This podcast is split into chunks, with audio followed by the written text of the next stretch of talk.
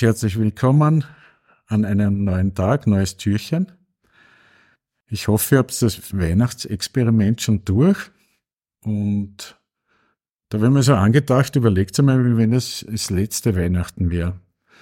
Kommen wir wieder darauf zurück und ich denke mir halt, okay, wenn es letzte Weihnachten wäre, dann könnten wir jetzt eigentlich das Wertvollste, was wir besitzen, einfach verschenken. Ne?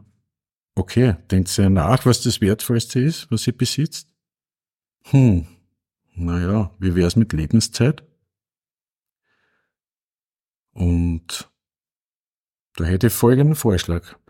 Also, bevor man wieder den fünften Wollpulli, das siebte Paar Socken, die vierzehnte Unterhose zu Weihnachten verschenkt, würde ich vorschlagen, nehmt euch einmal Zeit und verschenkt Liebe. Liebe verschenken, hm, wie geht das? Haben wir schon leider in den meisten Fällen verlernt, aber nehmt euch wirklich einmal bewusst Zeit und einen Zettel zur Hand, geht gedanklich zu dem lieben Menschen, den ihr das Geschenk machen wollt und schreibt einmal so 10, 15 Minuten, für was ihr alles diesen Menschen dankbar seid.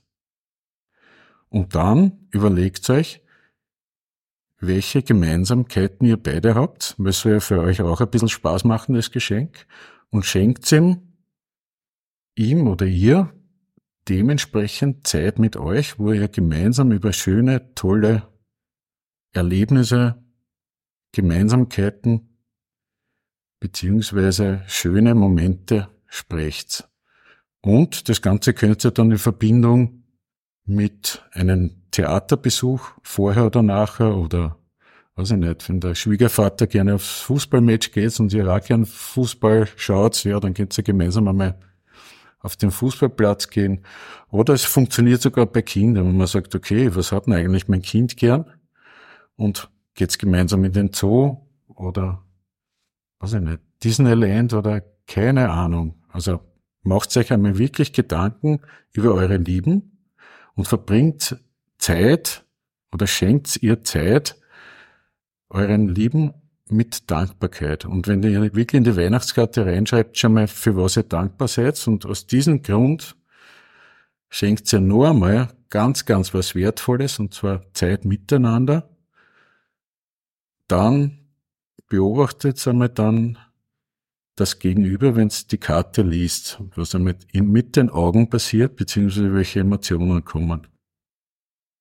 Okay, wäre mal ein toller Ansatz, weil wir kommen mit nix auf, diesem, auf diese Erde und wir gehen mit nix von dieser Erde, aber möglicherweise nehmen wir schöne Bilder mit.